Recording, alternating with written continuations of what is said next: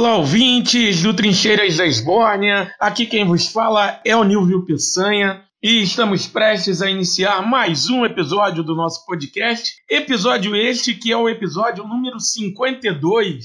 E aqui vai uma errata. Logo no início do episódio, eu, sempre eu, cometo uma gafe, cometo um erro. Digo que é o episódio número 51, mas o episódio número 51 foi o episódio passado que contou com a presença do nosso grande camarada Yuri Freire. Esse é o 52, contou comigo, com o Biratã Aires e entrevistamos aqui o Davi Decache, grande camarada da Davi Decache, economista. Falamos sobre, é, sobre economia, sobre a teoria monetária moderna, ficamos sabendo um pouco mais sobre isso. Enfim, uma entrevista bem esclarecedora, bem informativa. Se eu sair entendendo um pouco mais sobre economia, sobre a MMT, acho que pelo menos a maioria de vocês deve sair também entendendo, porque eu não entendo chongas de economia. Enfim, temos aqui né, os nossos recados, nossos parceiros, a Veste Esquerda. Então, galera, entrem lá no site vesteesquerda.com.br, escolham a camisa que melhor ficar ao gosto de vocês. Coloquem lá o cupom Trincheiras para ganhar 10% de desconto.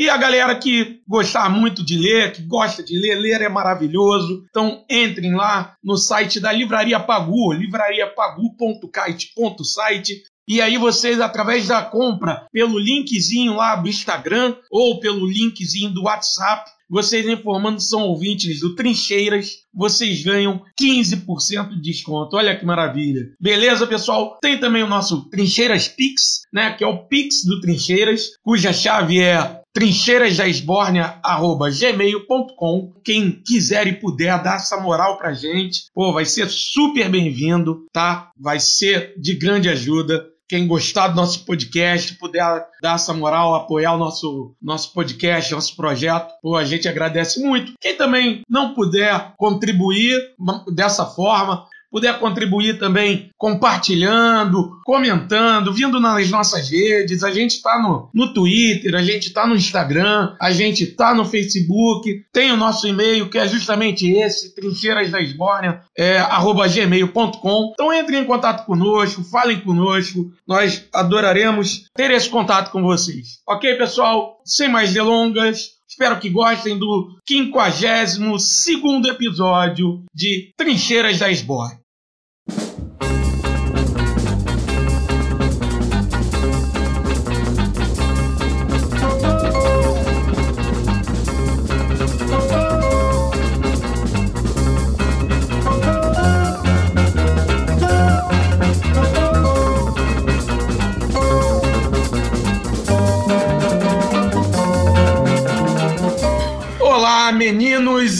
Meninas, sejam mais uma vez bem-vindos e bem-vindas ao Trincheiras da Esbórnia. Este que é o nosso episódio número 51. E por falar em 51, eu trago ele, um amante de uma boa ideia, o Biratã Aires. Por favor, meu amigo Bira. Olá, bom dia, boa tarde, boa noite, seus fãs de Evo Morales. Estamos aqui, tá? O melhor podcast de política do Brasil e quem discordar é clubista. Vamos a mais um episódio do Trincheiras da Esbórnia, hoje com convidado especialíssimo que vai nos dar a aula sobre macroeconomia brasileira. Vamos lá, Dilma? É isso. Então, hoje a gente vai falar de um, de um assunto, é sempre um assunto espinhoso para o brasileiro e para a brasileira em geral, né? Que é a economia e, e, e para mim, então, é, hoje, hoje eu vou ficar aqui, ó, o Bira vai me levar nas costas no podcast hoje, porque ele e o convidado vão com certeza trocar ideias muito mais do que eu. Vou ficar quase com um mero observador aqui. Enfim, mas sem mais delongas, apresentar o ilustre convidado que é Davi Decache, economista, mestre em economia pela UF e doutorando pela UNB. É, deixar o, o, Davi se apresentar aí, que ele vai falar dele melhor do que eu. Por favor, Davi. Olá a todos e todos. Em primeiro lugar, gostaria de agradecer ao Nível e ao Bira pelo convite. É uma honra enorme conversar com vocês e com os seus ouvintes. Vai ser um prazer bater esse papo. Oh, maravilha, maravilha. A gente que agradece você ter aceitado o nosso convite. E vamos começar. Quer, quer dar o pontapé inicial aí, Bira? Quero sim. Vamos lá, Davi. É o seguinte: eu sei que você é especialista na teoria monetária moderna, é, com a sigla MMT, e eu gostaria até que você nos explicasse didaticamente o que, que defende a MMT e, principalmente, se você pudesse explicar para a nossa audiência por que, que a analogia feita pela, pela grande imprensa, Jornal Nacional, Jornal da Band, que sempre convoca economistas para comparar as contas do governo federal com o orçamento doméstico. Eu, particularmente, sei que isso é uma tremenda falácia, mas se você pudesse nos explicar melhor né, por que, que isso é uma falácia e qual a importância da MMT para combater esse tipo de desinformação que a gente vê todos os dias na mídia brasileira. Essa pergunta é ótima, Bira, e ela levanta o aspecto mais importante do debate sobre políticas econômicas no Brasil neste momento. Não só nesse momento, mas nos últimos anos tá? especialmente a partir de 2015. Conjunto da sociedade vem sendo bombardeado com uma fake news, assim, uma mentira tão grande quanto a da cloroquina, tá? Ou de que o vírus é uma gripezinha, ou de que máscara não funciona para nada. Algo muito próximo de uma espécie de movimento anti-vacina interesseiro, que é que o dinheiro do Estado acabou. Do governo federal não tem mais dinheiro. Acabou. É por isso que nós vamos fazer a reforma da Previdência, é por isso que a gente vai fazer o teto de gasto destruir os serviços públicos. Não é porque. Aí eles falam assim: não é porque a gente é mal, não, pessoal, povo. A gente vai destruir a saúde pública não é porque a gente é ruim. É porque eu não tenho dinheiro para saúde pública. Eu vou destruir a educação pública não é porque eu sou ruim. Eu até gosto dos professores, mas eu vou atacar esses caras porque eu não tenho dinheiro. Eu vou destruir o serviço público no Brasil, precarizando o trabalho do servidor público, porque eu não tenho grana. Essa é a narrativa que está colocada. E isso é uma mentira. Por que, que é uma mentira? Muito simples. Por que, que o governo federal não tem nada a ver com uma família, com uma empresa, ou até mesmo com os estados e com os municípios. É porque ele tem a capacidade de emitir a própria moeda e o faz toda vez que gasta. Bira, você não emite sua moeda. Eu não emito a minha moeda. O estado do Rio de Janeiro não emite a moeda dele. O município de Niterói não emite. O Botafogo não emite a moeda dele, infelizmente. Então, para esses agentes da economia que não emitem moeda realizarem qualquer tipo de gastos, eles têm que ob obter a receita anteriormente ou arrumar alguém que esteja disposto a emprestá-lo dinheiro para realizar os seus gastos. Ou seja, eles estão na mão de uma disponibilidade de receitas ou de alguém com boa vontade de fazer um empréstimo para ele. É isso. E o governo federal? Cara, é extremamente óbvio que eu vou falar. O governo federal, sempre que ele realiza um gasto, ele cria moeda. Depois que ele cria essa moeda, porque é só ele que pode criar moeda na economia. Só ele que pode criar moeda estatal, que a gente chama de moeda estatal. Só ele. Então toda moeda que entra na economia é criação do governo. E como que essa moeda entra? Através dos gastos do governo. Aí depois que o governo gasta, que essa, essa moeda vai inundando a economia, inclusive com efeitos multiplicadores, ela volta para ele via tributos, via emissão de títulos. Então ele tem que gastar primeiro para depois ter tributos, para depois emitir títulos, etc, etc. Ou seja, ele não tem uma restrição orçamentária equisante como os agentes. Ele gasta criando moeda. Então, peraí, ah, mas... você tá. Desculpa, Pode você falar. tá dizendo, então, que o, o governo federal, especificamente, ele não precisa arrecadar impostos para poder cumprir os seus compromissos. Ele primeiro define quais os compromissos, emite a moeda necessária para que esses compromissos sejam cumpridos e depois é que ele recebe a parcela dos tributos. É mais ou menos por aí? Ou eu entendi errado? Perfeito. Você matou a charada. O governo, ele, como é que ele faz com que a moeda seja aceita pelo conjunto da sociedade? Ele põe obrigações tributárias e define o que ele vai cobrar, é, denominado nessa. Qual, qual, é o tipo de coisa que ele vai cobrar, denominado em uma unidade de conta que ele mesmo estabelece, e as pessoas elas têm que obter essa moeda para cumprir essas obrigações. E como que elas vão obter essas moedas? Essa moeda? É, em algum momento, alguém vai ter que vender bens e serviços para esse governo para obter essa moeda para pagar o tributo para ele. Essa é a relação causal das coisas. Veja só, tem um exemplo muito claro para o ouvinte entender. Suponha um país que seja uma metrópole e que a colonizar e vai colonizar um outro país, uma outra nação, um outro território, tá? Essa metrópole, ela chega num território e ela vai colonizá-lo. Ela vai impor, a primeira coisa que ela vai fazer vai ser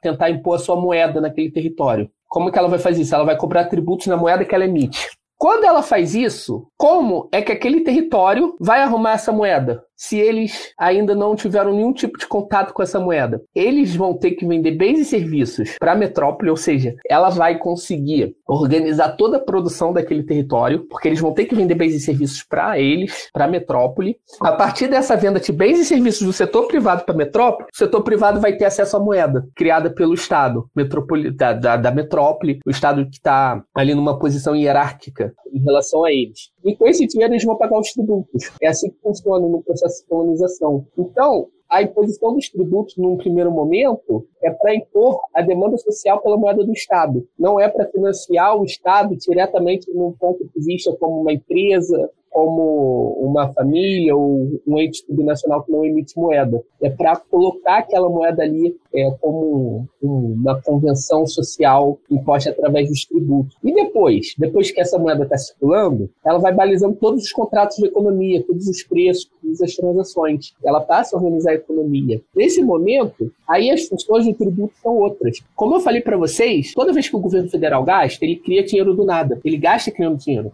Tá? É exatamente assim. Depois a gente pode especificar mais como que é isso. Então ele gasta criando dinheiro. E não é uma criação de dinheiro qualquer. Ele cria dinheiro que é renda do setor privado. Ou seja, ele pagou auxílio emergencial. O que, que ele faz? Ele cria dinheiro e paga o auxílio emergencial. É simples assim. E aí joga 300 bilhões na economia, que é renda do setor privado. E quando ele tributa, o que, que ele faz? Esse cara que ganhou o auxílio emergencial, eu dei 600 paus para ele, né? Boa parte disso vai ser pagamento de tributos. Ou seja, gastei, criei dinheiro para o setor privado. Tributei, reduzi privado. É isso que o processo de gastos e tributação faz. Criação de renda para o setor privado e destruição de renda do setor privado. Né? Gastei, criei renda para o setor privado. Tributei, destruí renda pro setor, do setor privado. O que, que isso quer dizer? Que não é um. que o ponto da discussão macroeconômica não é o Estado conseguir a moeda que só ele emite e emite toda vez que gasta. É ele conseguir conseguir criar e destruir renda num ponto ótimo que seja efetivo para a economia alcançar o pleno emprego. O que, que eu estou dizendo com isso agora? Eu estou dizendo que, apesar do Estado não ter restrição orçamentária, ele tem que ter um controle de gastos que seja bom o suficiente para não pressionar a capacidade produtiva da economia para além do ponto do pleno emprego, porque aí você vai começar a gerar pressões de inflação.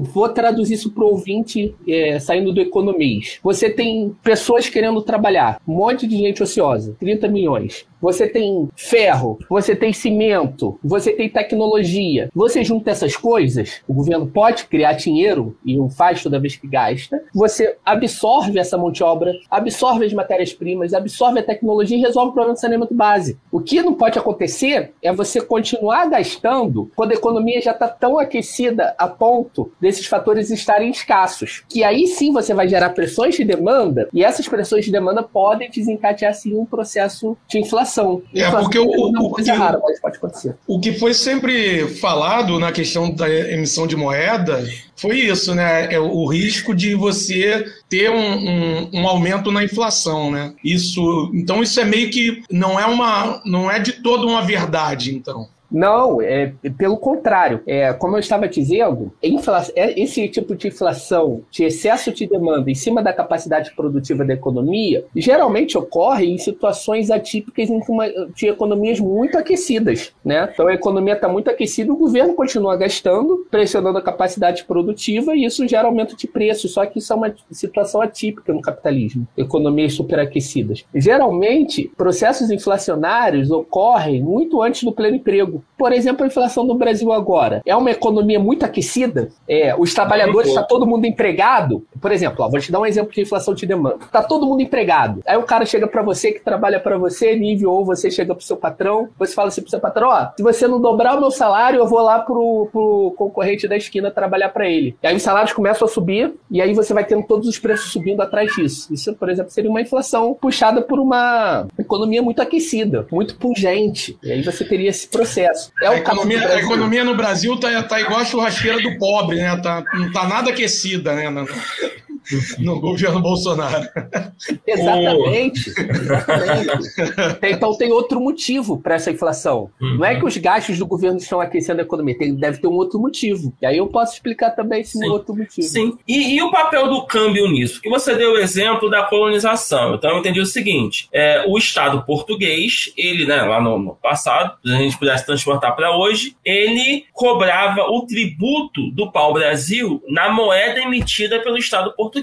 Então ali ele estava criando a condição. Então esses traficantes pau-brasil precisavam ir a Portugal, pegar a moeda emitida pelo governo português para poder aqui na colônia pagar o imposto do pau-brasil, tá? Só que é o seguinte, quando você vai, é, por exemplo, construir a caravela, né? A demanda, vou pegar uma, uma, demanda concreta. A Embraer, que é uma empresa nacional que produz aviação. Muitos dos insumos que a Embraer precisa estão aqui no Brasil. Então, estando aqui no Brasil, você pode emitir reais, né, já que é uma empresa vinculada ao governo federal, para poder comprar esses insumos. Mas determinadas, determinados componentes dos aviões, ele tem que importar, seja dos Estados Unidos, da Alemanha, do Japão ou da China, para poder completar. Só que ele tem que gastar em moeda estrangeira. Então, como é que ele faz para poder comprar esses componentes, que é uma tecnologia que ele não produz sem gerar inflação, ou tem como ele gerar dinheiro próprio, gerar moeda em real, para que a própria Embraer produza essa tecnologia e não dependa? Como é que equaciona isso? Boa, eu acho que você tocou em outro ponto que é essencial, Bira. É o seguinte: quando a gente fala que o governo não tem limite para gastar, é na sua própria moeda, na moeda que ele emite. Ou seja, ele pode comprar tudo que estiver à venda na sua moeda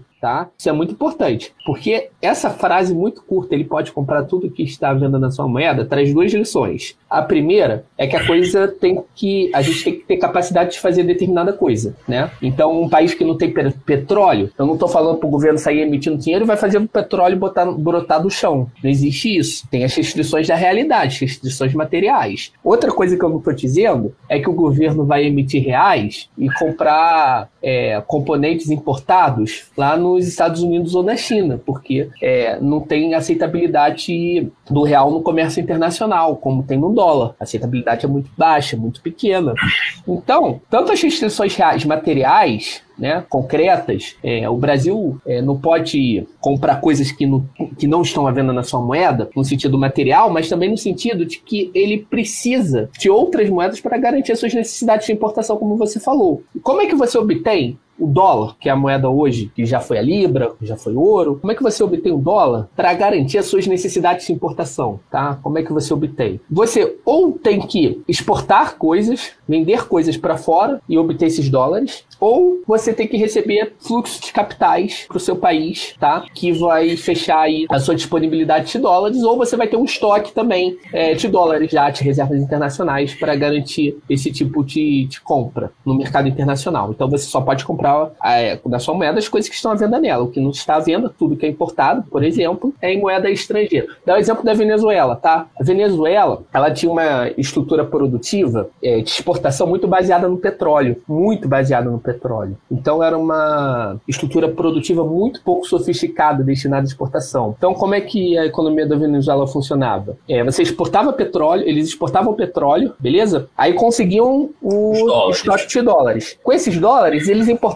praticamente tudo que eles precisavam. A Venezuela, apesar das tentativas do, dos governos venezuelanos, não conseguiam fazer um processo de sofisticação estrutural na economia. Então ela ficava muito dependente de vender petróleo num preço alto, aí com essa grana garantir as importações. Isso dá certo? Dá certo enquanto você está no mundo do, do, no mundo do produto que você vende. Sei lá, no Brasil, quando a gente tinha açúcar, depois minério, o estado do Brasil ela é continuamente assim, com breve intervalo aí de, de é, não completo, em muitos casos mal feito. Mas foi basicamente o que, que acontece em 2014 com o fim do, do boom das commodities e com a queda brutal do preço de petróleo. A disponibilidade de dólares para a Venezuela via exportação despencou certo? Então, isso quer dizer o quê? Que a capacidade de importação dela, de importar coisas, também despencou. E aí entra o segundo fator, o que, que eu falei depois? Tem um segundo fator que poderia ajudar a Venezuela, né? Que é o fluxo de capitais sendo atraído para ela, para ela fechar essa conta. Não estou conseguindo pela exportação, mas eu posso atrair capitais aqui é, e garantir é, um mínimo de sustentabilidade das minhas importações. Porém, tem um,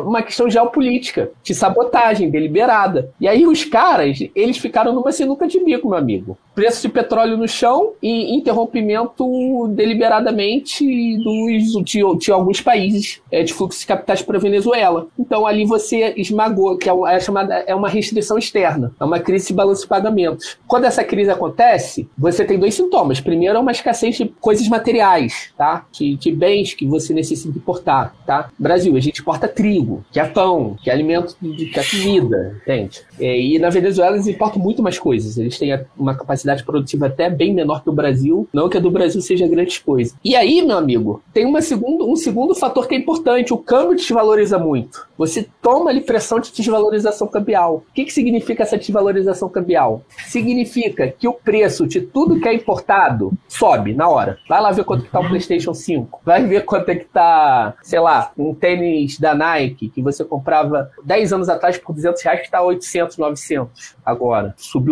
barbaramente. Mas não só a comida, porque tem muito componente da nossa alimentação que é importado, né? Aí a gente vai vendo isso, vai percebendo que o preço de tudo que é importado sobe, mas é só os importados que sobem? Não.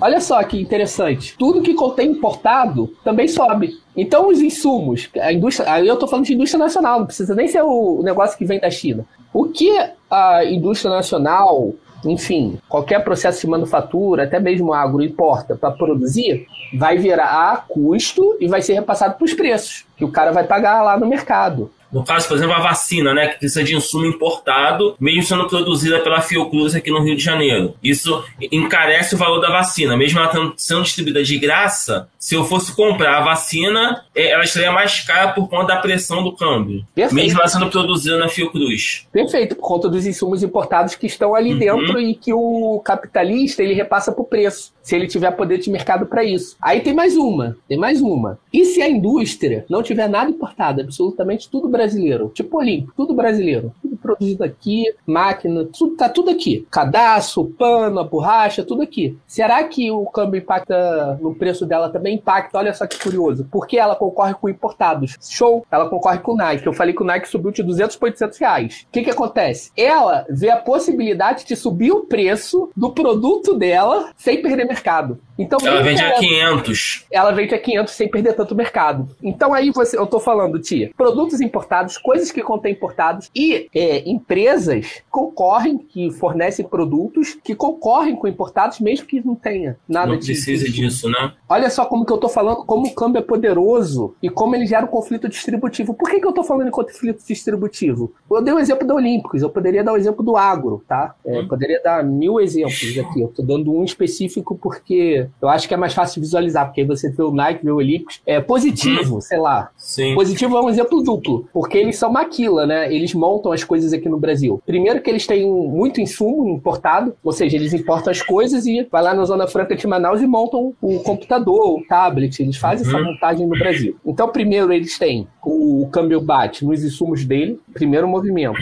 Eles vão repassar para preço, vão tentar repassar para preço ao máximo. E segundo, que aí é o outro movimento, que o preço do tablet da Samsung que vem da China ficou mais caro, então eles conseguem é, levantar o, o, preço. Quando eu estou falando que eles conseguem levantar o preço, eu estou falando do outro lado do trabalhador que está pagando mais caro. Está pagando mais caro e eles estão repassando automaticamente para a margem. Que então, o salário pago em real está congelado, né? E o salário pago em real está parado. E o preço dele está subindo automaticamente com o câmbio. Meu salário não corrige com o câmbio, tá? Corrige depois de um ano, mas eu tô correndo atrás. Sim. O salário tá correndo atrás deles. O salário sempre tá uhum. perdendo, tá vendo? Porque quando eu corrigir, o câmbio já tá desvalorizando de novo, ele tá me pegando. Não é um problema só de inflação.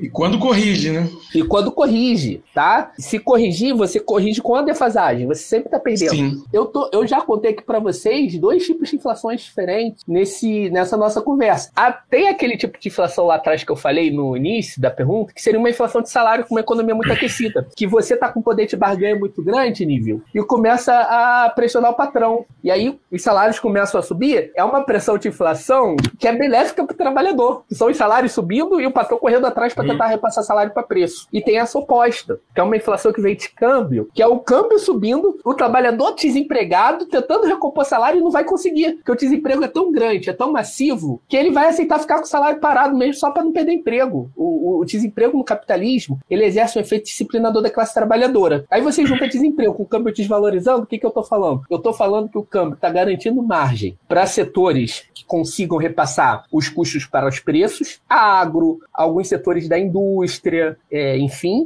e tô falando aqui que o trabalhador não vai conseguir é, recompor isso, né? Então tô falando aqui de um conflito distributivo que pouca gente se atenta. Até porque quando a gente fala de câmbio, esse efeito que eu falei do Olímpicos, de fato pode aumentar a margem dela. E muita gente enxerga isso como positivo. É uma grande polêmica no debate de desenvolvimentista hoje, tá bom? Eu tenho duas coisas a falar. Não necessariamente você aumentar a rentabilidade do Olímpico vai fazer ela investir mais. Necessariamente quer dizer que ela vai aumentar o lucro dela dada aquela mesma produção, beleza? Não quer dizer que ela vai expandir a produção. Ela vai expandir a produção produção quando tiver demanda. Se está recompondo a taxa de lucro dela, beleza. Muita gente espera que isso vá fazer a Olímpicos investir mais e gerar mais empregos. É, aí é uma grande polêmica que existe no campo progressista. Eu acho que esse não é o melhor caminho hoje no Brasil para a gente buscar um processo de, de, industrialização. Mas enfim, eu saí um pouquinho do assunto. Meu ponto era, era o seu, não, que a gente é... tem restrições em moeda que a gente não emite e a gente tem que resolver isso. Não, porque do, uma, eu queria botar uma, uma questão aí a nossa a burguesia brasileira ela tem um fogo, né, um faniquito por ajuste fiscal. É tudo para a burguesia brasileira é ajuste fiscal. Obviamente que esses cinco anos, né, vou pegar, não vou nem pegar o 2015 da Dilma, porque a crise apesar dela ter feito um ajuste fiscal catastrófico, é a crise política do governo dela foi complicada. Mas com a entrada do Temer, né, a estabilização da crise política para a burguesia, quer dizer, politicamente para o pobre a gente está em crise há muito tempo Mas para a burguesia, o impeachment da Dilma estabilizou a, a, a, questão política. E a gente nunca teve tanto bilionário do que com a do que com o ajuste fiscal que vem desde 2015. Ou seja, para esses bilionários foi bom, porque o, o aumento do câmbio, é, o, o, aumento dos preços foi interessante.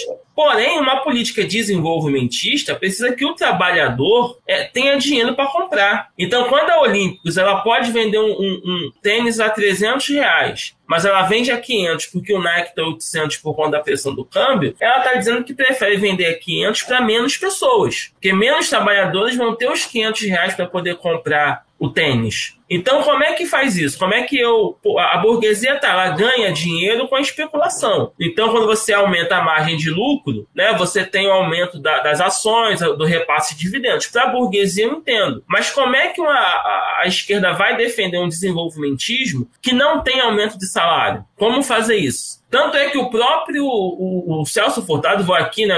Quem estiver ouvindo aqui que for desenvolvimento vai querer me bater. Mas o próprio Celso Furtado, que é extremamente é, é, é, exaltado, e com razão, eu gosto muito de Celso Furtado, mas ele, quando colocou o plano trienal em 63, ele propôs congelamento de salários como forma de combater a inflação. Então, mesmo o desenvolvimentismo da esquerda tem essa visão. Então, como fechar essa conta? É como fazer a indústria crescer é, sem aumentar o salário e sem isso criar uma, uma, uma, briga com a burguesia que já provou que, que lucra com o ajuste fiscal. Como é, é, é, desatar esse nó? Então vamos lá, Bira. É, outra pergunta essencial aí para a gente pensar um modelo de desenvolvimento para o país o papel do câmbio e como que a gente quer retomar um processo de sofisticação estrutural, de industrialização. Isso todo mundo quer. Porque quando a gente critica a desvalorização cambial excessiva, a primeira crítica que eu recebo é assim: ah, você é contra a indústria. Sei lá, é porque o seu partido, o pessoal não liga para a industrialização. Não, não é nada disso. Eu estou perguntando se de fato a desvalorização cambial, um, vai gerar um processo de industrialização por si só. Um, é a primeira pergunta. Dois, o quanto que você tem que desvalorizar o câmbio para gerar esse processo. Três, e essa é mais importante, qual é o custo disso? Tá? Qual é o custo disso? Eu acho que já ficou muito claro para o ouvinte o conflito distributivo que isso envolve. Eu vou dar mais um exemplo para ficar claro. Eu acho que o exemplo do Olímpicos deve ter, deve ter deixado bem claro. Vou dar um exemplo do agro agora, tá? O exemplo do agro também é interessante. A gente ver como é que o agro é, se dá bem, se ele se dá bem ou não com isso. E como é que o trabalhador entra na história. Porque tem os dois lados da moeda o tempo todo aí. É conflito de classe o tempo todo, tá? Vende uma saca de soja a 100 dólares preço internacional cravado em dólar. Só que quando ele vai pegar essa grana e trazer de volta para o Brasil, ele vai trazer em quê? Em reais, beleza? 100 dólares, aí ele vai fazer a conversão. Se o dólar tiver 2 reais, né? vamos supor 2 reais primeiro, para fazer o primeiro cenário. Quanto é que ele ganhou? 200 reais. Show? Ele ganhou 200 reais. O que acontece? Se continuar 100 dólares o preço internacional, mas o câmbio for para 5, ele vai sair de 200 para 500. 500 reais. O câmbio corrigiu automaticamente a remuneração dele. Automaticamente. Ele subiu a rentabilidade dele assim, ó. Tá, o trabalhador consegue fazer isso com salário? Vou lá no mercado. Pô, patrão, feijão subiu aqui, meu amigo. Feijão subiu, arroz subiu. Tem como aí botar mais no meu salário aí para eu recompor meu poder? Não. Então, a gente já viu um primeiro aspecto. Segundo, o cara produz arroz para exportação, tá? Aconteceu esse movimento aqui. O que, que ele vai fazer com os preços do arroz que ele, ele vende parte para o mercado interno, parte para o mercado externo? Show. O que, que ele vai fazer, igual o Olímpicos faz, com o preço que ele vende no mercado interno? vai subir também. Lucra duas vezes na correção do câmbio que ele está vendendo para fora e também no mercado interno porque ele tem mais margem de manobra. E quem paga? Trabalhador, a diferença, para garantir essa margem lá no mercado. Bom, eu acho que isso tem que ficar claro, é a primeira coisa. Tudo bem. Aí vamos lá para o debate da indústria. Então, Davi, você está dizendo que o câmbio só tem esse lado negativo? Bom, esse lado negativo está garantido. Isso daí é um fato. Não tem como falar que não é assim. Inclusive, muitos dos que defendem, defendem a desvalorização cambial buscam esse efeito, de arrochar salário. Inclusive, o Bresser, quando o o professor Eiro, o Bresser, é, eles têm como foco, antes de tudo, é, fazer ajustes fiscais, tá? Em paralelo à desvalorização cambial. E isso não é à toa. Por quê? Se você desvaloriza o câmbio e a economia está aquecida, a ponto do trabalhador recompor salário, na mesma medida, o que acontece com Olímpicos? Você anula a margem que ela ganhou. E qual é o objetivo da desvalorização? Garantir a margem. Então os salários não podem crescer para recompor o poder. É, é, pressuposto isso. Então isso tem que ficar claro no debate público de que ele é de desvalorização cambial como um elemento importante para a industrialização do país. Isso não fica claro nas falas que eu escuto. Isso daqui que eu tô falando não é uma teoria, não, é um fato, tá? É, são coisas que acontecem que as pessoas estão visualizando melhor quando a explosão é muito grande no câmbio. Tem um lado que pode ser positivo no câmbio? Tem. Se o câmbio estiver muito valorizado também, você pode fazer o efeito oposto. Tirar tanto a competitividade da indústria nacional a ponto dela quebrar e a gente importar tudo da China, tá? Então aí o câmbio muito valorizado também, como chegou em alguns momentos no Brasil, também pode ser contraproducente. Foi isso que o Bessa chamou de populismo cambial aquela valorização do câmbio que o dólar chegou a. Chegou um momento que foi a 1,90, depois estabilizou abaixo dos 3 reais. É isso que o BS definiu como populismo cambial? Exatamente. Ele achava o que ele está definindo como populismo cambial é mais do que populismo cambial. Ele poder, ele está querendo chamar basicamente populismo salarial. Explica tá melhor isso aí. Ele está falando que o poder de compra da população em dólar subiu muito. Subiu tanto a ponto das pessoas conseguirem importar as coisas ao invés de comprar aqui dentro. Percebe isso? Populismo cambial é uma acusação de populismo salarial. É isso, tá? Ou seja, as pessoas conseguem. As pessoas caricaturam com o negócio de viajar para Miami. Uhum. Que a pessoa viaja para Miami e vem para Sergipe. É assim que o Guedes falou isso. É, a Cachoeira de Itapemirim, uhum. né?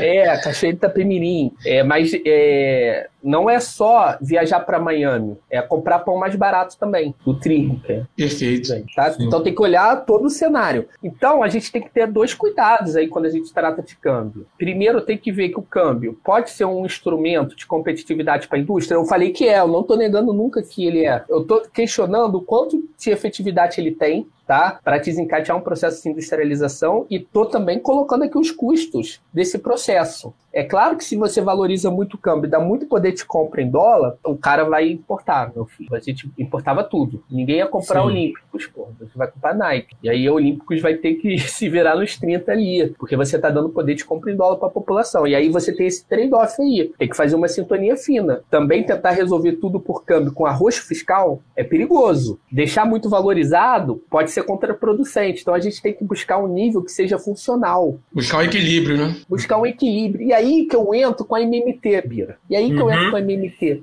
Por que diabos a gente tem que apostar tudo no câmbio no setor privado puxando investimento da economia e industrialização? Pô? Por que diabos? E que indústria que a gente está puxando? Indústria, a, a indústria de Havaiana, porque não tem muito insumo importado, ou seja, eles não têm muito custo. Quando sobe o câmbio, é, é bom para eles, não tem muito problema. Mas mesmo as indústrias mais sofisticadas hoje em dia, que tem muitos insumos importados, vê o caso da Forte quando que ela saiu do Brasil, ela saiu justamente quando o câmbio estourou. Porque diferente da Olímpicos ou da Havaiana, ela tem muito componente importado dentro da produção dela que disparou o custo. Disparou o custo ao mesmo tempo que o câmbio está tirando poder de compra da população para comprar o carro dela. Porque a pessoa está gastando mais com outras coisas, fica com menos renda disponível para comprar o carro. E ao mesmo tempo o preço do carro tem que subir porque o custo está subindo. Veio o preço do carro hoje. Como é que está no Brasil o carro novo? Então, esse tipo de indústria, não sei se é bom para eles. Tem que perguntar para eles se é bom esse processo. Eles vão dizer que não. Se você perguntar para a indústria mais simples, texto, essas indústrias lá da Retec, eles vão falar que é legal. A gente tem que olhar esse tipo de perfil de indústria que a gente está falando. Por que, que eu estou falando da MMT agora? Estou falando da MMT por um simples motivo. O Estado ele pode puxar a sofisticação estrutural sem ter tanta ênfase no câmbio. Quer ver uma coisa? Vacina. Para você é, botar grana numa universidade, pagar pesquisador, pagar gente para produzir ciência e tecnologia, pesado. Você precisa de câmbio desvalorizado? Você precisa de intervenção estatal direta. É o Estado puxando a indústria farmacêutica, com muita pesquisa e desenvolvimento. É, vou lá, vou dar vários exemplos aqui. Transição energética. É câmbio que vai puxar a transição energética no Brasil? Ou é financiamento público, crédito do Estado e pesquisa e desenvolvimento feito por instituições públicas? É, em parceria também, obviamente, com empresas no setor privado. Ou é câmbio que, vai, que faz transição energética? Não é câmbio. Vamos lá. Sofisticação estrutural, a gente também vai ter que falar de saneamento básico, coisas do tipo. Mobilidade urbana. Tem muita tecnologia envolvida em mobilidade urbana. Tem saneamento básico, tem tecnologia envolvida. É, mobilidade urbana. É câmbio que puxa Desenvolvimento, pesquisa para ter petróleo e gás. É câmbio que puxa. Embraer, para desenvolver a Embraer, foi o quê? Foi muita grana estatal, planejamento, pesquisa, o ITA trabalhando, formando pesquisadores. É câmbio ou é Estado? Aí a gente geralmente, aí como é que é esse modelo de desenvolvimento baseado em câmbio? Eles são chamados profit-led, pelo lado do lucro. Ou seja, você aumenta a margem de lucro, aumenta o lucro da, da empresa, então o foco é esse. E aí, com esse aumento de lucro, é, você espera que ela consiga investir, porque você está dando uma vantagem para ela, para Olímpicos, frente à Nike. Então você espera que ela. É, esse seria um processo dirigido pelo Que ela amplie as fábricas, né? Que ela amplie as fábricas e vá. Meu amigo, eu acho que hoje a gente tem que competir via tecnologia pesada e com o Estado. E aí tem que ter expansão fiscal, tem que ter o Estado botando grana em universidade, entendeu? É, botando grana em pesquisa e desenvolvimento por aí. Uma questão, né? Nisso daí que você está falando, eu lembro que ano passado eu assisti no YouTube, no canal dela mesmo, a Mônica Deboli, né? Que é liberal e tal, tá hoje nos Estados Unidos, onde um aluno perguntou a ela sobre a MMT. E a resposta dela foi a seguinte: que a MMT para os Estados Unidos poderia ser um bom negócio porque eles são os emissores do dólar. Para o Brasil, ela achava um mau negócio porque a nossa moeda não tem a confiabilidade que o dólar tem, né? Por razões óbvias, e isso traria uma, uma grande é, pressão inflacionária. Porque quando o governo aumentasse a sua emissão, aumentasse a expansão fiscal para desenvolver essa tecnologia, isso ia, os títulos nossos iam ser desvalorizados, porque os grandes grupos internacionais, os grandes fundos, né, que poderiam comprar os títulos da dívida brasileira iam, ia aumentar o custo lá do CDS, né, que é aquele crédito default swap, ia criar toda uma crise para o Brasil. Então, que ela achava que para uma economia como a do Brasil, que, não, que temos uma moeda fraca, isso, é, o AMMT não seria um bom negócio. Eu queria que você explique, respondesse essa crítica, né, que ela fez à utilização da MMT no Brasil e como superar isso, porque você investe em tecnologia, né, aumentando a a, emissão, mas ainda assim o câmbio vai estar sempre pressionando, porque é, é igual assim, uma fábrica de cerveja. É, o Brasil tem uma das maiores empresas de cerveja, a maior cervejaria do mundo, que é a Ambev, né? Que agora é o grupo Embev. É, eu até já comentei isso com o Nilvio. É, a gente produz muita cerveja, mas o maquinário da fábrica da Ambev, que inclusive é do lado da, da escola onde nós trabalhamos, é todo importado. Seja da Alemanha, da, China, dos Estados Unidos. Então, como que a MMT consegue também superar isso? Quer dizer, responder esse questionamento que a nossa moeda é fraca, e isso então impediria uma política eficiente via MMT, e como superar esse atraso tecnológico, ou seja, fazer a empresa de cerveja, né, fazer com que o Brasil, perdão, produzisse também a máquina que monta, que faz a cerveja. Eu queria acrescentar também mais, uma questão, Davi. Seguinte, pegando carona na, na, na crítica que o Bira trouxe da, da Mônica De Bolle, o que se vê também são muitos marxistas criticando a MMT, né? É, praticamente coloca aí uma, como se fosse uma, uma dicotomia entre MMT e marxismo. E aí eu queria que você falasse sobre isso, é, assim, o porquê de tantas críticas dos, dos marxistas é, em relação à MMT e se, e se realmente há uma, uma, uma contradição entre, entre o, o pensamento marxista e, e a teoria né, por favor. Boa, eu acho que são duas perguntas muito complexas. A pergunta da Mônica De Bolle, a sua é mais complexa teoricamente, Nível, mas a do Bira é mais complexa operacionalmente, explicar a operacionalidade dessas coisas que o Bira está falando. É, eu vou usar um pouquinho de termo técnico nessa aí do Bira. A Mônica De Bolle, ela faz duas confusões. A primeira confusão dela é a nível teórico do que é MMT. Antes de tudo, ela tem um arcabouço descritivo, que funciona no Brasil, porque ela descreve como que a gente faz a operacionalização de gastos. É muito parecido com os Estados Unidos, como a gente faz a operacionalização dos gastos. Vamos lá. O Tesouro tem uma conta no Banco Central chamada Conta Única do Tesouro. Se você olhar lá no passivo do Banco no, no, no balanço do Banco Central, é um passivo não monetário do Banco Central. Essa conta não é moeda, tá? Passivo não monetário. Quando o Tesouro realiza um gasto, ele fala assim para o Banco Central: Banco Central, pega e coloca dinheiro na conta de um banco, da Caixa Econômica, para eu pagar o auxílio, por uma autorização do Congresso. Aí o que, que o Banco Central faz? Ele cria, aí sim, reservas bancárias, que é o que a gente está chamando de moeda estatal, na economia, creditando na conta de um banco. É esse processo inicial que faz as reservas bancárias, que a gente chama de moeda estatal, entrar na economia. Então, o processo de gastos, ao mesmo tempo, é um processo de criação de dinheiro no Brasil e nos Estados Unidos. Bom, isso é uma descrição. Aí a gente não está nem falando de teoria, é uma descrição contábil. Quando você tributa, você faz um movimento inverso. O Banco Central vai lá, você pagou o tributo, debita na conta do banco e o Banco Central debita do banco. Faz essa escadinha. Então o Banco Central está destruindo reservas bancárias. Sempre que o Banco Central gasta criando mais reservas do que tributa destruindo reservas, a mando do Tesouro, claro que ele é um banco do governo, né?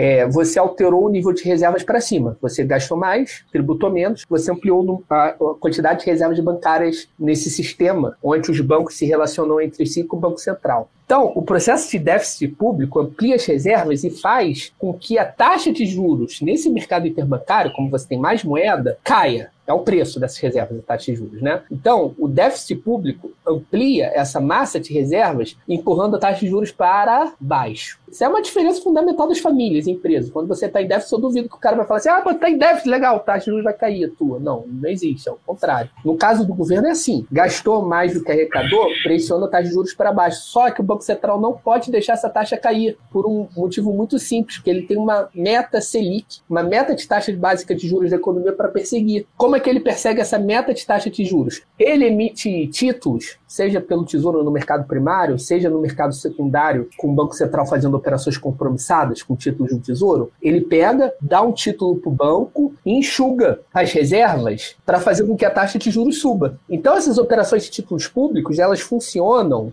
para manter a taxa de juros no lugar que o Banco Central quiser. Então, se tiver muito excesso de reservas, ele começa a jogar títulos, absorver até a taxa de juros ficar na meta Selic. Então, você tem duas taxas de juros aí, só para o ouvinte entender: a Selic Over, que é a taxa que está acontecendo todo dia no, no, mercado e a Selic meta. E ele tem que fazer a Selic over, que é a taxa concreta, é, bater nessa taxa virtual, que é a meta dele. E por isso que ele emite título. Operação de título não é uma operação de financiamento público, por mais que seja apresentado assim em todos os lugares. Operacionalmente é exatamente assim como eu estou falando. E, e, isso funciona para o Brasil, é descrição. Então a Mônica De Bolle está errada, porque a gente está descrevendo uma situação. É exatamente isso que o André Lara Rezende, que é um economista é, liberal, ele assumiu recentemente. Ele foi diretor do Banco Central, presidente do PNDES, foi, foi o cara que fez o Plano Real lá, estudou no MIT, blá blá blá. E ele assume que é assim. Ele trabalhou no Banco Central.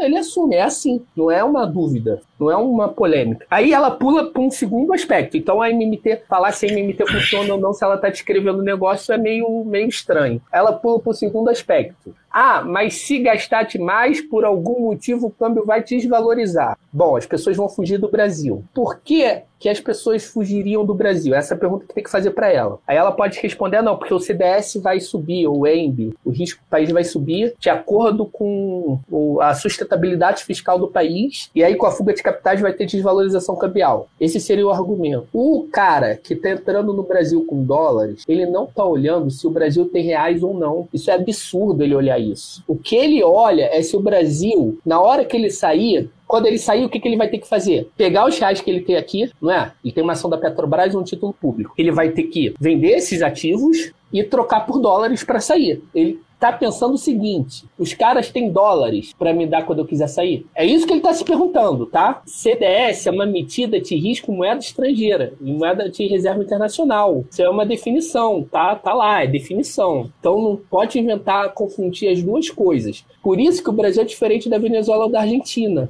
Você tem dólar. É, você você tá lá na Venezuela, você não tem muita certeza se você como é que você vai sair. Se eles podem dar um default em você. A gente teve crise de dívida externa na década de 80. O Brasil não tem esse problema de sustentabilidade externa. Mas o agente econômico, ele olha só isso? Não, ele olha uma segunda coisa. E isso é importante também, e está acontecendo agora no Brasil. O cara entrou aqui, vou dar um exemplozinho com um número igual ao do Olímpico, eu acho que esses exemplos com números são chatos, mas eles esclarecem. O cara, ele tá com 100 dólares, beleza? Ele entrou aqui no Brasil. Primeira coisa que ele tem que fazer é trocar os dólares por reais. Show. Aí vamos supor que a cotação esteja 2 a 1. Aí ele vai pegar 200 reais. Comprou um título público para comprar uma ação, para investir, para qualquer coisa. Mas primeiro tem que fazer essa conversão. Aí ele fez essa conversão, pegou 200 reais, comprou um título público, ganhou 10% no ano. Foi para 220 reais. Show? Agora, se o dólar baixar, ele ganha. Se o dólar baixar, ele ganha. Mas agora vamos fazer o um exemplo contrário. Tá com 220 com. Eu quero sair do país agora. Quero voltar para dólar. Vou olhar a conversão. Se tiver tudo como antes, eu vou converter 220 reais em 110 dólares, mantive, tudo igual, né? Mas vamos supor que nesse período aconteça uma desvalorização cambial brutal, beleza? Que o câmbio vá para 4. O que, que vai acontecer? Ele vai sair com 55 reais. 5 dólares. 50, 55 dólares. 55 dólares. Ele perdeu o dinheiro. Ele vai ser com 55 dólares, conta da desvalorização cambial. Então, o que, que ele está olhando? Vamos lá, ele está olhando duas coisas. A gente tem que pensar com a cabeça do, do mercado para entender isso. Ele está olhando se você vai ter o dólar, do dólar, para pagar ele. O Brasil tem? Tranquilo, velho. Dois, se o câmbio vai valorizar ou desvalorizar. Se ele acha que o câmbio vai desvalorizar, ele não vem. Ele tá? ganha com a valorização. Independente, independente, da taxa de juros, pô. Beleza? Se a tendência uhum. é de desvalorizar, mesmo com a nossa taxa de juros muito alta, ele pode perder grana. Eu tô falando, eu dei um exemplo de taxa de juros de 10% ao ano, uma das mais altas do mundo. Mas você concorda que o cara que tá vindo de fora, ele pode perder grana com essa taxa de 10%? Sim. Se o câmbio desvalorizar muito? Então, ele está olhando duas coisas. Eu estou falando isso porque a Mônica, porque esses economistas ortodoxos eles simplificam tudo, negócio fiscal, fiscal, tem que olhar as especificidades. Então, o cara tá, não quer volatilidade no câmbio, eles preferem que valorize, inclusive, mas se não tiver volatilidade, você já diminui o risco de perda cambial dele. Se tem disponibilidade, se o país está quebrado em moeda externa. O Brasil está quebrado em moeda externa? Não. Tem volatilidade? Tem muita. E é assim que a gente olha. Eu estou olhando aqui com viés de MMT. Por que, que esse viés que eu estou olhando não se aplica ao Brasil? Eu estou falando que o Brasil é igual aos Estados Unidos, que nem a Mônica de Bolle dá entender, não. Estou falando que tem especificidades no Brasil. E a gente tem que entender essas especificidades. Eles que não entendem essas especificidades. Que eles ficam resumindo tudo negócio risco fiscal. Parece que moeda, parece que real é igual a dólar para eles. Você acha que o cara está olhando se você tem real, se o governo, o cara é maluco, está olhando se tem. Ele sabe que o governo vai pagar o título público para ele. O que ele não sabe qual é a taxa de conversibilidade desse título na hora dele sair. É isso que ele não sabe. Ele não sabe se você vai ter dólar para pagar ele quando sair. CDS é isso. É, não, não pode confundir as coisas, tá?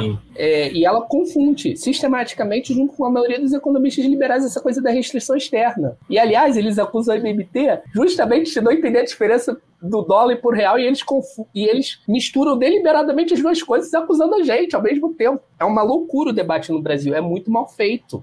Então, eu acho que, eu não sei se eu consegui explicar, porque essa foi uma pergunta muito técnica sua, porque ela faz essa confusão, essa confusão cola. Por que essa confusão cola? Porque ela é baseada numa analogia com a economia doméstica, no fundo, no fundo. Uhum. Ela tá falando assim, ó, você se endividar demais, o banco vai ficar bolado, vai ficar assim, porra, esse cara tá se endividando pra cacete, vou cortar o crédito dele. Daqui a pouco ele vai me dar calote. Ela faz essa analogia simplista e cola. Então, Deus, antes de você explicar a questão da, da, da disputa teórica, né, do, da, da, contradição teórica, disputa entre marxismo e MMT, que o Nilson perguntou, só o seguinte, não, essa última parte sua. Então, parece que há uma contradição no discurso liberal do que eles chamam de dever de casa. Porque o, o, o que é passado, principalmente na, no valor econômico, no, nos noticiários econômicos que a gente tem acesso, é de que o Brasil, ao fazer o dever de casa, dever de casa seria o ajuste fiscal, você vai poder reduzir o valor do juro. Porque o, esse dever de casa, teoricamente, diminuiria o gasto público e o Banco Central operaria com juro mais baixo. Entretanto, a gente viu agora do Temer para cá que a redução do juro levou a um aumento do dólar. Então, esse aumento do dólar acabou, pelo que você explicou, desestimulando a entrada de, de, de investimento. Porque o cara de um fundo de pensão lá da Califórnia, se ele vê que o nosso juro está baixando e que, vai, e que o câmbio vai subir, ele não vai comprar os títulos aqui, então ele não vai botar o dólar aqui dentro, mesmo a gente tendo reserva. Ele vai olhar para outro lugar, ele vai pensar, poxa, o Brasil não serve. Então, isso não cria uma contradição, uma vez que os próprios liberais é, falam que o Brasil depende de investimento, tem que fazer o dever de casa para trazer investimento é, externo? Não é uma contradição no discurso deles?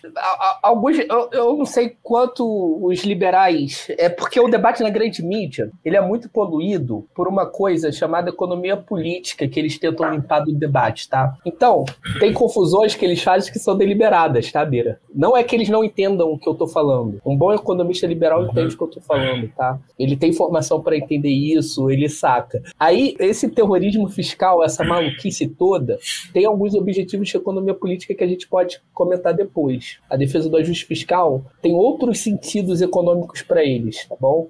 Por exemplo, como é que você reforma a previdência pública do país? Você quer destruir a previdência pública, você é o Itaú. Você é o Bradesco, você quer vender fundo de previdência privada. Pô, se a previdência social é robusta pra caramba, você vai conseguir vender para alguém? Porra, fica difícil. Agora, se eu coloco lá teto do, de todo mundo, de previdência, dois salários mínimos, o Estado só vai até dois salários mínimos, meu irmão. Quer ganhar mais que isso? Se vira. Vai atrás de fundo de previdência privada. Eles ganham ou não dinheiro? Acho que ganham, né? Que aí você vai ficar interessado. Porra, a prefeitura, o Estado botou um teto aqui muito baixo, tem que me virar de outra forma. Fazer um, um sistema de capitalização com o banco, eu tenho que começar a me virar de outra forma, porque aqui vai dar ruim com a Previdência Social. Então eu vou começar, vou ligar para o meu gerente do Bradesco, do Santander, sei lá, pode ser Caixa, Banco do Brasil, não importa, para fazer um fundo com esse cara. Esse cara do banco, esse economista do banco, ele vai chegar no valor e vai falar assim: olha só, pessoal, a gente está definindo aqui uma reforma da Previdência, porque se eu ferrar a Previdência Social, eu vou comer, eu vou, porra, eu vou bombar o meu fundo que eu administro, porra. Vou bombar. Então vamos fazer isso logo, galera. Porra, eu, eu ganho 500 mil por mês, mas o patrão prometeu aí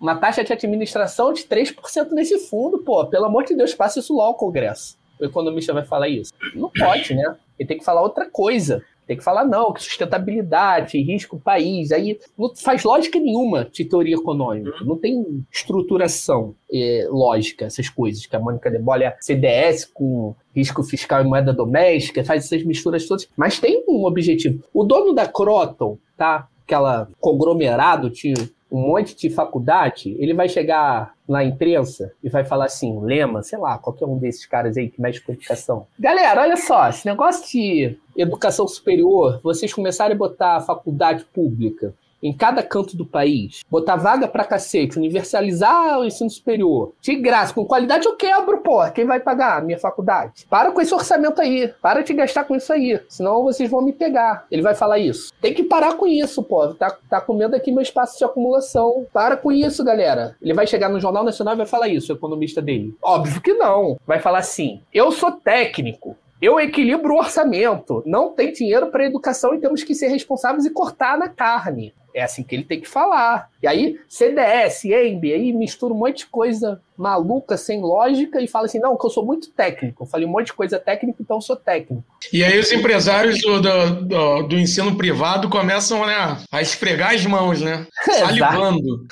Pô, cara, tu viu, tu vê, percebe uma coisa, tá? Aquele ministro, o. Porra, esqueci até o nome do, do idiota, o mais idiota de todos que passou da educação. Weintraub. Weintraub. Mais idiota foi o Weintraub. Weintraub, sei lá. É, todos são idiotas, mas ele era o. O supra-sumo da idiotice. E o cara, para ser o supra-sumo da idiotice no governo Bolsonaro, é Tem que um se negócio de esforçar outro muito. mundo. Tem que se esforçar muito. O cara tem muito mérito de ser tão idiota assim.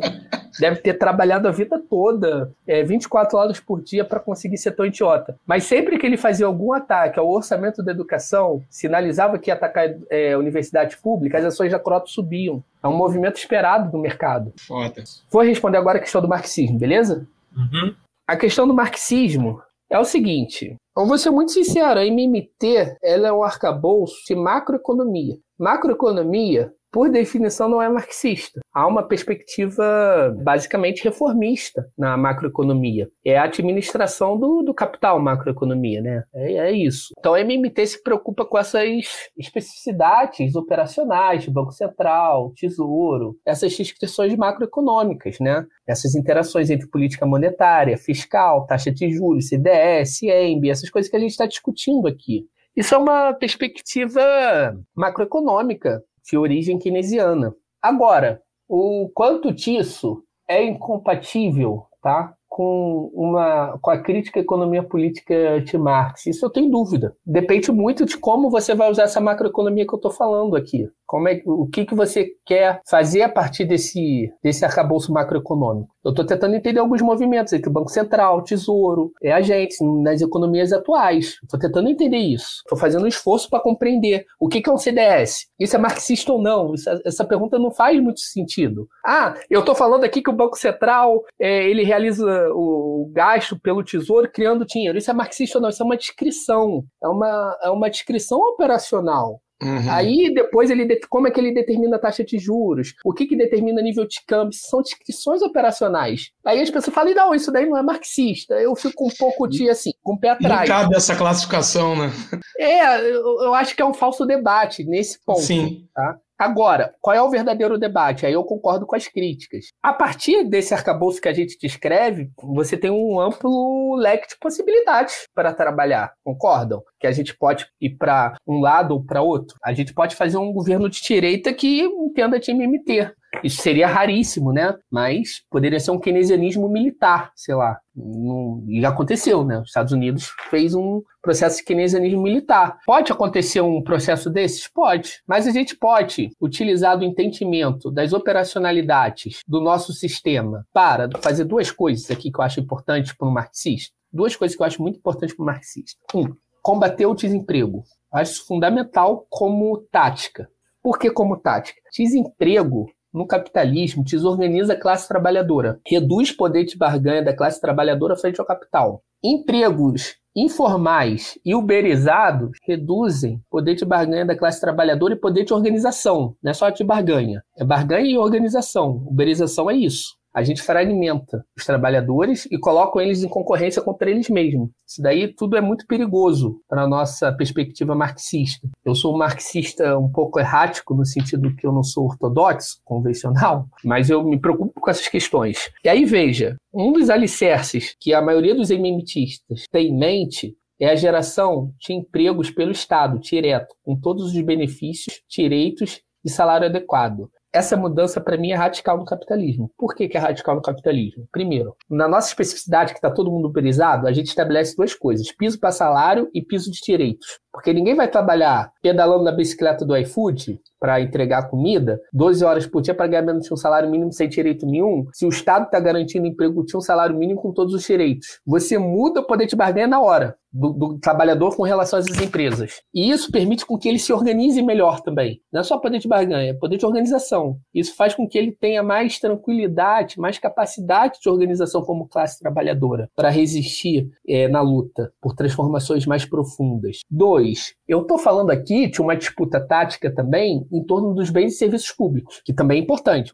A luta pelo emprego, redução de carga de jornada de trabalho, É a luta que marca a história do movimento operário, é. É a luta por direitos trabalhistas. Aí, mas não, a luta por direitos trabalhistas que vocês fazem não importa muito. Eu não só estou fazendo, colocando a centralidade na luta por direitos, redução de carga horária e etc., como eu estou falando que isso tudo é possível. Ou seja, que não é por falta de dinheiro que isso está acontecendo. Eu estou dando mais um instrumento aí argumentativo por um cara que está num sindicato, no meio de um ataque do governo, falando que não tem grana, que tem que cortar o sindicato para ter mais dinheiro para educação, fazendo, eh, contando mentiras. Então a gente está dando um argumento, é, um argumento contra as políticas de austeridade fiscal que podem, é, se bem instrumentalizadas, direcionar o nosso programa para um programa com garantia de emprego, redução de carga horária, enfim. Dois, a gente está falando que a gente pode ocupar o Estado, ele tem condição fiscal, não que ele vá fazer isso, pelo amor de Deus, eu sei que é o estado de classe, ninguém é inocente. A gente só está falando o seguinte: não investe em educação pública porque quer garantir lucro da Croto. Não investe em saúde pública porque quer garantir lucro da Unimed. Não investe em previdência social porque quer garantir o lucro do Fundo de Previdência do Bradesco. A gente está falando isso. Ao meu ver, isso é uma tática essencial também revelar essas coisas. Então, eu diria que entender as operacionalidades que a MMT está descrevendo, tá, de como as economias modernas funcionam, é a condição necessária e não suficiente para o marxista. O marxista tem que entrar nesses debates de economia mais é, operacional e contemporânea, como Marx se fazia. Marx, no, nos Mundrices, o primeiro capítulo, pega lá, ele tá olhando o balanço da França, pô, do, do Banco da França, para ver como é que o dinheiro tá, tá rodando ali. Ele se preocupava com esse tipo de coisa, pô. E a, a gente tem que se preocupar com esse tipo de coisa, essas coisas contábeis, operacionais, para desmistificar, pelo menos na superfície do debate, a coisa da, do, do, do Fraga, do Samuel Pessoa, que ficam mentindo que não tem dinheiro, que vai ter risco o país. Então tem esse elemento tático. Uhum, sim. Arminio Fraga, que em 2014, eu lembro bem, na, na, ele foi assessor econômico do Aécio naquela campanha. A principal crítica que ele fazia ao governo Dilma era de que ela aumentou demais os salários. Eu achei isso sintomático. Isso ser visto como crítica, né? Um governo aumentar salário. Falei, poxa, se aumentou o salário, aumenta o poder de compra, mas tudo bem. Aí, já que eu falei da Dilma, né, perguntar aqui sobre a questão dos erros e acertos da gestão econômica petista, tanto dos governos do Lula quanto da Dilma, é, eu sei que 2015 foi catastrófico, né? Ela fez aquele ajuste fiscal sem ter conseguido um, um, um mínimo de, de, sustentabilidade política junto ao Congresso, e aí ela facilitou demais o caminho do Eduardo Cunha. Só que até 2014, quer dizer, algo, é, é, eles fizeram coisas, coisas corretas e coisas erradas, né? Eu vi uma, um, uma postagem recente sua, onde você escreveu que o os dólares que o governo petista acumulou tinha sido uma herança bendita, a seu ver. Né? Então me explica melhor, o que, que você entende que foi uma, uma herança bendita, o que, que foi uma herança maldita, porque eu lembro, você falou de educação, é, Nil eu somos professores da rede pública aqui no Rio de Janeiro, estado e município, e eu lembro que o segundo governo Cabral, entre 2007, 2008, perdão, e 2012, ele fez uma infinidade de concursos públicos é, contratou muitos professores para a rede pública estadual, tinha um déficit muito grande, mas ele contratou, ou seja, o, foi um governo, olha, o do Cabral, que é uma porcaria, né? Um corrupto, tá, tá? Mesmo esse governo absurdo que foi o do Cabral, ele gerou emprego para professor com diversos concursos públicos. E o, o, o, salário que ele pagava é, foi por conta da aprovação do Fundeb, que é um fundo federal que ampliou o repasse para os estados e municípios, onde eles puderam pagar esse salário. Esse tipo de política também, é, via fundos federais faz parte do que a MMT defende, mesmo eu sabendo que a experiência petista não foi MMT, foi uma outra coisa que o PT fez. Mas a MMT ela também trabalha isso, ou seja, gerar esses empregos também a, a partir desses repasses de fundos federais, porque o Estado não emite moeda. O Estado do Rio de Janeiro, o governo do, do, de Brasília não emitem. Mas o, o governo federal ele pode criar fundos para esses repasses. Isso está dentro da lógica da MMT? Essas duas questões aí. É perfeito. Pergunta muito boa. Para começar respondendo a primeira parte da coisa da restrição externa, da vulnerabilidade externa, né? Bom, a gente tem aí alguns avanços nos governos, em especial nos governos Lula, que são pouco falados. A gente faz muitas críticas, mas a gente tem que reconhecer alguns avanços. Por que reconhecer alguns avanços? Ah, para babar ovo de Lula, Porque a gente tem que retomar algumas coisas que foram feitas de maneira correta. Porra, simples assim, beleza? Tem três elementos aí em termos de vulnerabilidade externa que eles trabalharam bem. A gente, antes da, da década de 2000, não sei se vocês têm ouvintes mais novos, é, que não vão entender o que a gente está falando, é, não, não sabem nem o que é FMI, Banco Mundial, não sabe nada disso, mas só na escola que estuda, mas uh, quando, na nossa geração, né, Lívio? A gente Ele tem muito fora FMI na faculdade. fora FMI. Era um negócio que fazia parte do, é, do cotidiano. É. Na escola, até na faculdade, desde movimento estudantil de segundo grau, o cara uhum. né, conhecia esses, esse, essas instituições. Eu não, não sei, né? A gente tem, tem segundo o, o Anchor, né? A gente tem ouvinte até em Bangladesh. Então, sabe-se lá se o ouvinte de Bangladesh pode ser um adolescente, aí não sei, né? É, se tiver um adolescente, ele, vai, ele não vai entender muito bem o que a gente está falando. Mas a, as crises de restrição externa eram muito fortes no Brasil eram muito fortes. Então a gente ficava com escassez de dólares, quebrado em dólar, e aí a gente tinha que ir lá na FMI falar assim, ó, porra, pelo amor de Deus, velho, quebra o galho aí. Não é assim. Aí o FMI chegava e falava, como vai se quebrar o galho, parceiro? Privatiza o negócio aí. Privatiza o negócio aí pra gente, né? Assim, não. Privatiza faz uma, tudo. Faz uma abertura comercial, uma liberalização financeira, faz uma privatização, faz um negócio aí, porra, que senão não é assim não, né? Pô, velho, quem não chora não mama.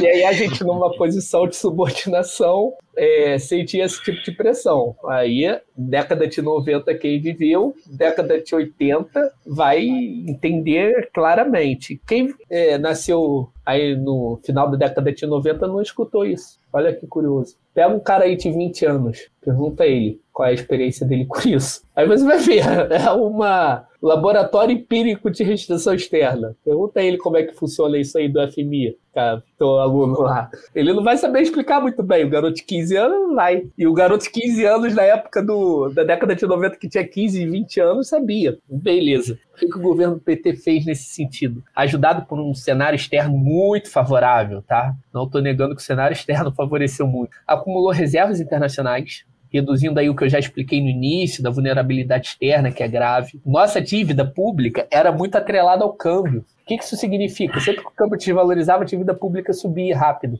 E a dívida pública, apesar dela não ser um problema no sentido de o Estado quebrar porque está com uma dívida maior, uma dívida maior em relação a uma dívida menor quer dizer que ela está transferindo renda para quem detém título de forma mais intensa. Então, se você tem um estoque de dívida maior, uma mesma taxa de juros, você vai transferir mais renda para quem já é muito rico e detém títulos públicos. Então, quando ele, eles desatrelaram a emissão de títulos ao câmbio, que era muito muito frequente, isso é importante. Então nossa dívida não fica variando junto com o câmbio. Ficava variando muito, ela subia só porque o câmbio subiu.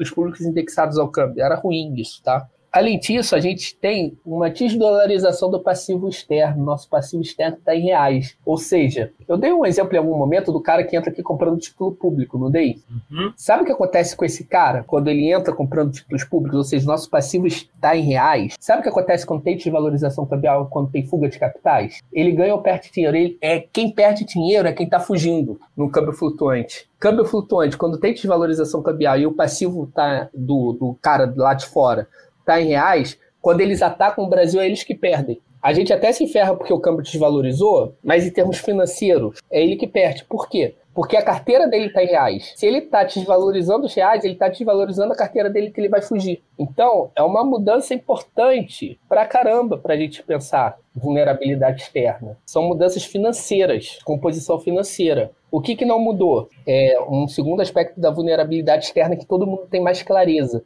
inclusive os marxistas, todo mundo tem muita clareza, que é a vulnerabilidade externa, em termos estruturais, de estrutura produtiva, diferente no Brasil e nos países centrais. Essa estrutura não mudou. Os nossos termos de troca, a nossa inserção na divisão internacional do trabalho não mudou nesse aspecto, mas mudou do, do aspecto financeiro. Então a gente tem uma robustez muito grande. A gente não está batendo em crise externa. Alguém está preocupado? Eu, eu, queria perguntar para a Mônica Debole se alguém está preocupado em tomar calote em dólar do Brasil hoje. Mesmo com tudo que de destruição que os caras estão fazendo, a gente ainda tem uma certa robustez. A gente não está na situação da, da Argentina Boa. Então aí tem esse aspecto. E o PT não conseguiu fazer esse processo de sofisticação estrutural uhum. do jeito que deveria, tá? A polêmica é que, assim, houve tivemos alguns, algumas tentativas de avanço, mas a indústria continuou, o setor industrial continuou perdendo participação no PIB em relação ao agro e ao setor de serviços. Só que teve algum aumento da participação da indústria, né? No, no final do primeiro governo Lula uhum. até 2013, a indústria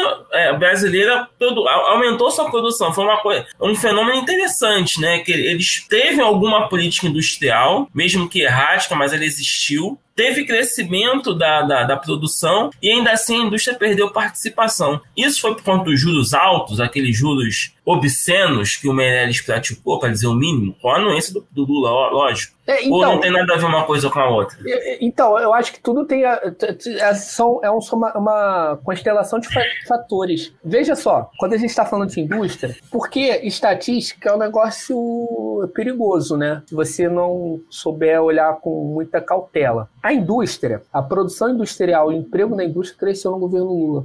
E depois do governo Dilma começa a cair, estagna e depois despenca em 2015. Produção e emprego na indústria. Só que no governo Lula a produção da indústria estava crescendo, a rentabilidade da indústria estava crescendo, o emprego na indústria estava crescendo. Só que os outros setores cresciam bem mais. Então o agro crescia mais, o setor de serviços crescia mais. Então a participação da indústria no PIB diminuía, mesmo ela crescendo. É, você tem uma empresa qualquer, na sua empresa, sei lá, uma hamburgueria, beleza? Uma hamburgueria gourmet. Aí você vende é, milkshake, hambúrguer e bolo de pote. Né? Um exemplo tosco. Sua venda de bolo de pote está crescendo 2% ao ano. Está crescendo. Só que sua venda de hambúrguer cresce 20%, beleza? O que, que acontece no decorrer do tempo? O bolo de pote ele está perdendo participação no seu faturamento, embora esteja crescendo, porque os outros componentes estão crescendo mais. Isso que está acontecendo no Brasil, ah, desde a década de 80. O que, que acontece a partir do governo Dilma, especialmente, principalmente depois de 2015? Além de perder participação, para de crescer a indústria. E aí tem outro indicador que também todo mundo usa. A gente perdeu participação na indústria no comércio internacional, que é um outro indicador relativo. Então, são uma série de indicadores que as pessoas vão escolhendo que é o gosto do freguês, beleza? É, então eu gosto de olhar todos para ter clareza aí do que está acontecendo. Eu não gosto de olhar só a participação da indústria no PIB ou só a participação da indústria no comércio internacional, mas eu quero também conhecer a participação dela em termos absolutos. E o setor de serviços, inclusive, tinha que crescer muito mesmo. Por que, que o setor de serviços tem que crescer muito? O setor de serviços é puxado pelo salário mínimo, por exemplo, pelo crédito familiar. Então, o setor de serviços começa a crescer. A economia crescendo, o setor de serviços tem que crescer muito. E esse crescimento não se reflete apenas em indústria nacional, porque parte disso é importado. E aí que entra a crítica do câmbio que muita gente fez. É, esse crescimento com câmbio muito valorizado é, vazava, de certa forma. Né? Não ficava tudo aqui. Só que aí tem o trade-off. Esse crescimento foi justamente porque o câmbio estava valorizando também do, do bem de serviço. Então a economia tem essas sintonias finas. É, bom, então eu já estou falando aí que na época do Lula, você teve um crescimento aquém do necessário, e eu vou dar uma explicação aí que muita gente não dá. Fazer que o um negócio é advogado do diabo, vão me xingar aqui, com certeza. Cara, você pega um país com as suas instituições destruídas por 20 anos de neoliberalismo, aí o cara exige que o governo do PT vire China em, em cinco anos. É muito difícil, velho. Pô, os caras passaram década de. final da década de 80 e década de 90 inteira destruindo o BNDES, destruindo tudo, sabe? É, é, complicado você falar assim, pô, em 2005 o Brasil não virou China. Ele tava lá em 2005. Já, gente já era pra ser a China, passar a China. Tem que recuperar a nossa uhum. participação da indústria é, é, complicado olhar as coisas assim de forma é, sem, sem considerar o tempo, né, que leva para fazer esse tipo de sofisticação. A China, ela além de ter feito uma revolução, ela ficou fazendo o plano quinquenal por 50 anos, né? É, assim, não dá para você é, fazer esse tipo de comparação muito apressada, assim, achando que política industrial é mágica. Então tem primeiro esse aspecto aí, que a gente pegou instituições muito desmontadas. Tivemos avanços em indústria naval, em indústria de petróleo e gás, farmacêutica. A gente tem um monte de coisinha aí acontecendo. A gente viu que a gente tinha uma capacidade aí de fazer vacina, alguma coisa de pesquisa, de pesquisa, tecnologia nas universidades. A gente ganhou com vários problemas. Então a gente teve pequenos avanços. Ficou aquém do necessário. Tá? É, e você acha que ficou aquém por quê? O que, que você, agora olhando, porque assim, o próprio Lula atualmente, nas entrevistas que ele tem dado, ele está reconhecendo que esse crescimento ficou aquém. É, na sua avaliação, o que, que faltou? Qual foi o, o equívoco né, que a equipe econômica da época tomou e o, o que, que a esquerda deve se organizar para esse pós-Bolsonaro, então? Vamos lá. É, de fato, taxa de juros é um elemento superestimado. Qual o problema da taxa de juros muito alto antes de tudo, tá? O problema é distributivo, que você está transferindo renda é, para quem já é muito rico. O impacto da taxa de juros no investimento não é tão alto assim como se imagina, a taxa Selic. Você pega empréstimo uma taxa Selic, não. Você pega tem que ter banco público, é o banco público que faz crédito bancário chegar na ponta, tá? Então, mesmo com a taxa de juros mais alta da época do Lula, sei lá, quatro, cinco vezes mais alta que a do, do Guedes. 26,5 mais... chegou a bater? É, chegou, foi muito alto. E aí não é só porque, não é só maldade. Tem tudo aquilo que eu expliquei do câmbio. O problema é que ele deixou a taxa de juros muito alta, o câmbio valorizar talvez demasiadamente. Tinha que ter uma sintonia mais fina, nem 8 nem 80. Então, é, taxa de juros e câmbio ela funciona inversa, é inversamente proporcional, né? Você baixa os juros para o câmbio subir, você sobe para o câmbio descer. E os juros, ele tem esse aspecto que pouca gente se atenta, né? Porque como ele impacta no câmbio, o câmbio valorizando, você está aumentando o poder de compra da população. Olha que loucura que é a economia, né? É, pouca gente se atenta a isso, porque o câmbio tá, o câmbio estava valorizando tanto do, do, do, na época do Lula, dando poder, também porque o juros estava alto. Infelizmente a economia é assim, não é um negócio que dá para é, falar é bom, ruim. É, então tem, esse, tem essa complicação toda, mas eu acho que teve um teve um excesso aí de, de juros, de juros altos com câmbio muito valorizado em algum momento. É, poderia ter sido corrigido, mas eu não acho que isso seja um fator determinante. Por isso que tem empregada foi para Miami, né? Tem empregada foi para Disney, né? Eu, eu odeio esse tipo de crítica, cara, da, da esquerda, quando fala assim, pô, o povo tava comendo picanha e cerveja, a gente tá industrializando o país. Porra, eu, eu, eu acho isso de um elitismo, velho. Eu vejo gente de esquerda falando desse troço, eu falo, pô, pô, só você que pode, né? Comer picanha e cerveja. o problema é que a gente deve ir além. Eu quero picanha, cerveja, indústria, serviço público. Eu acho que o governo Lula, é, assim, é, o, é, as instituições que tavam, estavam sendo montadas, primeiro que não deu tempo de ver o efeito, segundo que a Dilma foi desmontando. É. Eu acho que os grandes problemas começaram no governo Dilma 1. Ela absorveu essa crítica do câmbio dos juros e absorveu a crítica fiscal. A Dilma ela mudou muito o motor. As pessoas criticam muito o governo Dilma 2. Foi o maior desastre de um governo progressista no Brasil. O maior desastre de todos. Mas as coisas começam a mudar no Dilma 1. Porque ela começou a fazer o seguinte, isso deliberadamente. Começou a pensar na seguinte estratégia. Se no governo Lula 1 a gente tinha como motor do, da economia crescimento de salário, crescimento de crédito público, investimentos públicos estatais. Tá? Tudo isso estava crescendo numa taxa muito acelerada, ou seja, era o governo jogando demanda direto na economia. Era isso. E uma taxa de juros um pouquinho mais elevada e um câmbio valorizando. O câmbio valorizando também está dando poder de compra para o trabalhador com os efeitos que eu já falei colaterais. Beleza. A Dilma, ela tem uma percepção de que esse modelo é insustentável naquela crítica convencional que a esquerda faz até hoje. E ela muda a chave. Qual é? Vamos deixar o câmbio desvalorizar mais, isso vai gerar inflação. O câmbio desvalorizando gera inflação. E aí a gente vai tentar segurar investimento público também, para fazer um contraponto aí a essa pressão mais inflacionária.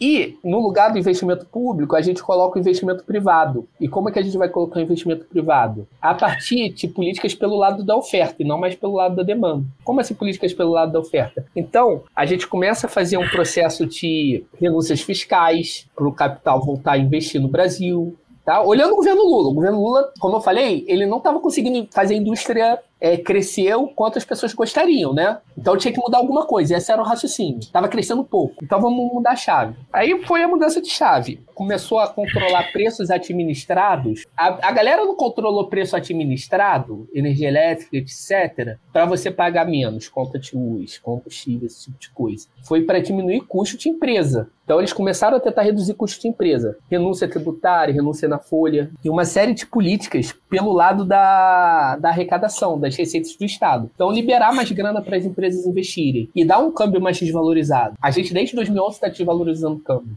Porque em 2010 as pessoas falavam assim: não deu indústria. Fazia a pergunta que você fez, Bia. 2010, 2011. Por que, que não deu indústria de 2013 a 2010? Por que, que a indústria não, não pegou? Por causa do câmbio. Aí de 2010 até 2021 a gente está desvalorizando. E não, não pegou do mesmo jeito, né? Não, aí, além de não pegar, ela caiu. Porque ela não só está perdendo participação no PIB, como ela parou de crescer. Era o exemplo do bolo de pote. Tava crescendo um uhum. pouquinho e, tava, e o hambúrguer estava crescendo mais. O agro, o serviço. Agora ela parou de crescer e o agro está bombando. E parou de crescer não quer dizer que o cara não esteja ganhando dinheiro, tá bom, Bira? Sim. Eu dei o exemplo do Olímpicos. Ele pode estar aumentando a taxa de lucro dele sem crescer, sem estar produzindo mais. É, é, então você concorda com a Laura Carvalho quando ela fala que a Dilma adotou a agenda Fiesp? Eu não gosto do é. termo agenda Fiesp. Para mim é um termo que joga o problema para fora do Estado. Quando é uma opção aí é, de política econômica deliberada, não é? Senão a gente fica é, parece que a gente é, socializa a responsabilidade. Né? Então, eu acho que aí é uma agenda do governo mesmo, né? Não é uma agenda Sim. fiéis, inclusive com grande apoio é, de vários setores da esquerda na época. Tá? Então, joga no Google por data como as pessoas elogiavam esse tipo de política. Joga lá, 2012. Enfim, então não sei se é tão agenda Fiesp assim. É óbvio que eles caras gostam, mas é, deles gostarem, deles demandarem, eles sempre estão demandando esse tipo de coisa. E o governo fazia, eu acho que tem um abismo. Eu, não, eu acho que o termo deseduca um pouco, talvez. Sim. Tem esse tipo de. Davi, para a gente come, começar a caminhar para o final, eu queria que você é, apontasse, cara, é, possíveis caminhos para uma política econômica de esquerda num pós-Bolsonaro. Oh, tipo oh, assim, oh. o Lula te convida para o Lula ganha a eleição, te convida para ser o ministro da fazenda dele. Vai para fala, vi a entrevista ter... do Davi no, no Trincheiras, você é meu ministro da fazenda. Vai rolar ameaça de morte aí do, do, do pelo PSOL, hein? Isso nunca, isso, isso não, não, não, essa possibilidade é, é, é nula. Imagina, é, se, se, alguém ia deixar um cara que, um economista que nem eu, fazer alguma coisa nesse país, nessa conjuntura. Mas imagina, uh, vamos lá, o a, a gente tem uma série de problemas conjunturais para resolver primeiro, para depois pensar nos problemas estruturais. Então, se na época do Lula a gente tinha um monte de problema, mas tinha algumas coisas certas sendo feitas. Agora não tem nada certo. Então, tem que revisar tudo, tudo desde o início. É um negócio complicado. Primeira coisa, regras fiscais, cara. As regras fiscais que a gente tem no Brasil, elas existem justamente para autoimpor a destruição do Estado, porque eles sabem que o Estado não quebra. Então você tem que impor limites legais, falar assim, você tem dinheiro, mas você não pode gastar. Essa é a lógica de regras fiscais tão apertadas. É falar assim pro nível, nível, você tem dinheiro, se você quiser gastar, você vai gastar. Então, eu vou te proibir de gastar. Essa é a essência das regras fiscais. Elas existem não é porque o Estado não tem dinheiro, é justamente porque ele tem dinheiro. Tem duas regras que são importantíssimas para a gente pensar todo o programa. Teto de gastos, por óbvio, né, que congela os gastos públicos por 20 anos. Obviamente, isso aí é a primeira coisa que qualquer governo tem que fazer. Inclusive de direita vai ter que fazer algum tipo de. O governo de direita faria uma revisão. A gente tem que destruir essa regra. Regra perversa, não faz sentido nenhum em termos funcionais. Então, acabar com o teto de gastos, porque senão não tem capacidade nenhuma. Os gastos estão congelados, porra. Congelados em um nível muito baixo. Isso é um absurdo. Então, sem revisar o teto, não dá para fazer nada. É, na pandemia, a gente conseguiu fazer muita coisa porque a gente pedia crédito extraordinário, que, em situação de emergência, e urgência e relevância, o crédito extraordinário furava o teto. E a gente suspendeu as metas primárias com uma PEC emergencial. Então a gente fez um monte de coisa para furar. Por isso que a gente conseguiu gastar tanto e salvou a economia. Então tem que rever essa, o teto de gastos e as metas de primário. Por que, que as metas de primário elas são ruins, mas por que, que elas não ferraram tanto o governo Lula? Porque as metas de primário elas são pró-cíclicas. O que, que significa isso? Uma regra pró-cíclica. Quando o país está crescendo, a meta primária é o seguinte: é a diferença entre o que você arrecada e o que você gasta, beleza? Então você tem que ter uma meta aí dessa diferença, tá? 2%, 3%, só gasto primário, excluído gasto financeiro. A gente tem que manter essa diferença. Te... Aí, se a sua meta é de 2%, começou o ano, o país está crescendo, a sua receita vai crescer. Se sua receita vai crescer e o país está crescendo, você consegue aumentar o gasto.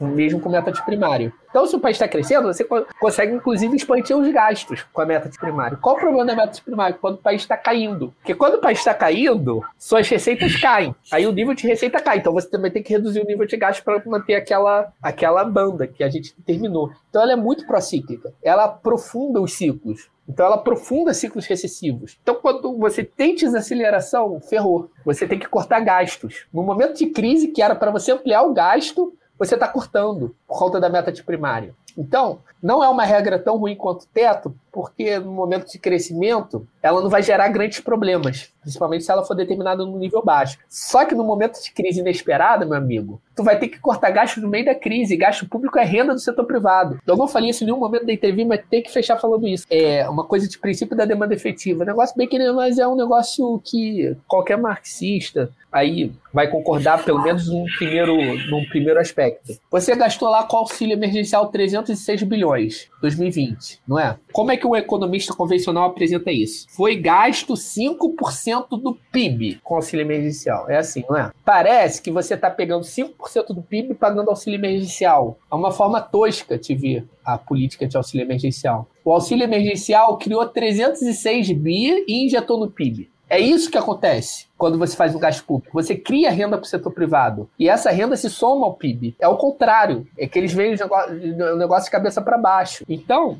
se você está cortando renda do setor privado justamente no momento que a arrecadação está caindo, ou seja, que o setor privado está quebrado, você está aprofundando crise. E a meta de primário é muito ruim. Então a gente tem que acabar com meta de primário com teto de gasto. Aí você já liberou o Estado. Liberado o Estado, a gente vai ter que pensar um orçamento sobre novas bases. Aí vai exigir reconstruir o Ministério do Planejamento totalmente totalmente. Porque é muito mais difícil você pensar em termos de finanças funcionais e de MMT do que pensar em termos de restrição orçamentária. Porque se você trabalha com orçamento igual de dona de casa, fica mais fácil para você é, pensar a economia, né? E mais errado, e mais ineficiente, mas mais fácil. E quando a gente libera o orçamento, a gente vai ter que olhar muita coisa. A gente vai ter que olhar qual é a capacidade produtiva do país, ou seja, até onde eu posso gastar sem gerar pressão de demanda. Então tem que olhar mão de obra, capacidade ociosa dos setores, para não bater em gargalo estrutural e pressionar além do, do, do, do possível. Então, vou ter que fazer toda uma reestruturação das instituições de planejamento de Estado para poder elaborar orçamento com, com essas novas bases. É, esse é o primeiro aspecto, isso é difícil, elaborar orçamentos funcionais, com planejamentos, é, retomar a PPA, colocar para funcionar de verdade. É, dois, recuperar os bancos públicos que estão sendo sucateados, tá? BNDES, Banco do Brasil, Caixa, recuperar crédito direcionado, tudo em harmonia porque tem que trabalhar. A MMT não fala que tem que gastar infinitamente, que pode gastar infinitamente. Tem que gastar para mobilizar os recursos ociosos da sociedade em determinada direção. Então a gente tem que aproveitar os recursos ociosos e direcionar os gastos em determinadas direções. Então a gente tem que trabalhar com créditos direcionados, com compras públicas direcionadas para induzir o setor privado a investir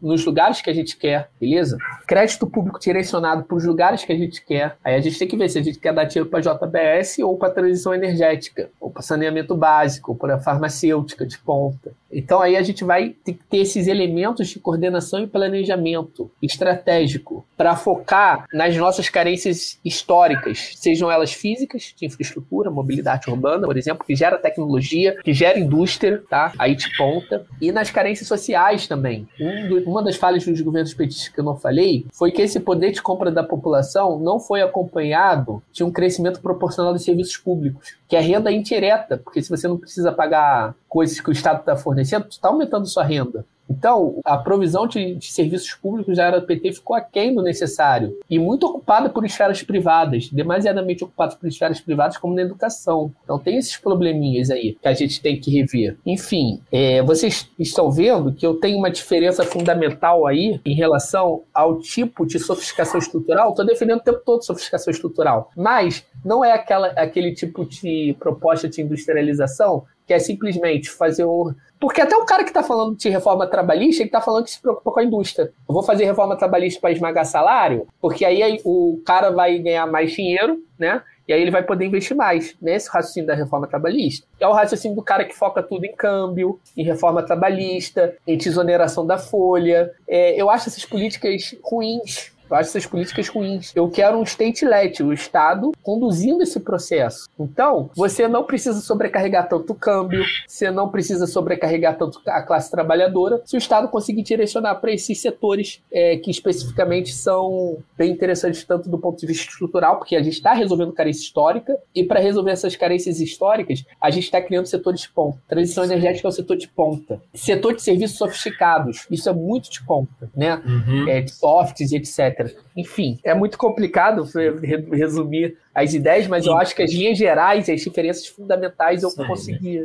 É, então, para concluir, é, Davi, o, o limite da proposta da MMT na sua aplicabilidade prática é a inflação. Então, a, a tem que haver um planejamento, mas é, é, tendo sempre cuidado de não permitir que, esse, que, esses investimentos, via aumento do déficit público, gerem inflação. O, a, preocupação é essa. Né? E, e, outra coisa, o, se eu entendi bem, o discurso da MMT para a população, né? eu sempre brinco quando eu falo assim, ah, o cara que pega o trem de quatro da manhã, tá? ele diz o seguinte, o, o orçamento, o serviço público não é melhor, não é porque não tem dinheiro, mas porque houve uma decisão decisão política de não investir mais em saúde, saneamento básico e educação. São estas duas questões da MMT. O cuidado do gestor do, do governo e não permitir inflação e dizer à população não tem serviços melhor porque houve uma decisão política de não investir mais. São essas duas questões? Sim, são essas as duas questões fundamentais. É, tem uma terceira que você comentou no, no, na live e eu esqueci de responder. O governo federal ele deve apoiar os entes subnacionais, nisso aí que você está falando, uhum. Porque os entes subnacionais eles não emitem a sua própria moeda, então eles ficam reféns da, da arrecadação e isso limita os gastos públicos deles, os estados, os municípios, que são quem os, os agentes que prestam o serviço na ponta. Então o governo federal deve apoiá-los. E a MMT tem essa lição pedagógica que eu acho que pode ser melhor instrumentalizada pelos marxistas, que é revelar que o conflito ele é um conflito pelas esferas de acumulação, não é um conflito orçamentário. É algo mais é, profundo que um mero conflito pelo um orçamento limitado. É, muitos marxistas, infelizmente, aceitam a ideia de que tem um conflito no orçamento, tá? Então você tem um orçamento, o governo arrecadou 300 bi, e aí é, o conflito tá ali. Então aí o cara olha ali, ah, tá dando 50 bi para não sei aonde, em vez de dar 50 bi para não sei aonde. Esse conflito esconde muita coisa. Eu acho que esconde, primeiro, a luta de classes em torno da do papel da austeridade no desemprego. A austeridade ela é feita geralmente para gerar desemprego, reduzir salários e poder de barganha. Em 2015, quando a gente faz austeridade, a classe trabalhadora se desorganiza completamente. O desemprego dobrou o governo Timba praticamente antes do golpe ainda. Então, porra, o cara tá desempregado, tá puto com o governo, tá desorganizado. Como é que ele ia resistir ao golpe, reforma trabalhista, previdência, passou igual água. Até Correio agora passou igual água. Isso não aconteceria com uma classe trabalhadora organizada. Então tem esse elemento, ó, a tá falando assim, ó, austeridade não é, é para o governo pagar a atividade pública. A atividade pública o governo paga criando dinheiro. austeridade é para o governo gerar desemprego, fazer com que as, o salário caia. A austeridade é para destruir esferas esferas públicas em prol de esferas de acumulação privada. Ela troca um pouquinho a chave do debate, que eu acho que isso é importante aí. Por fim, eu gostaria de agradecer, Bira. É, foi o melhor podcast que eu participei. Oh, valeu! Que vocês estruturaram as perguntas de forma que. Assim, é, eu noto uma diferença muito grande, que às vezes a gente participa de algum podcast, cara, que as perguntas ficam muito aleatórias. E aí a gente não consegue fazer amarração lógica entrevistado. E vocês conseguem é, trazer amarração lógica e aí a exposição fica muito boa, ficou bem legal. Vocês se preocuparam em pensar isso antes, ficou bem legal, cara, bem legal mesmo. Obrigado, Valeu. foi um prazer. Obrigado, obrigado pelo elogio, elogio e obrigado por ter, mais uma vez, obrigado por ter aceitado nosso convite. Muito obrigado mesmo, o papo foi ótimo e super esclarecedor. Uhum. Espero que todos os nossos ouvintes, as nossas ouvintes, gostem também. Perfeito, obrigadão, ah. pessoal. Obrigadão você, valeu. David. David valeu, Bira. Valeu. Beijo a todos e todas que nos ouviram. Ah. Até a próxima. Valeu.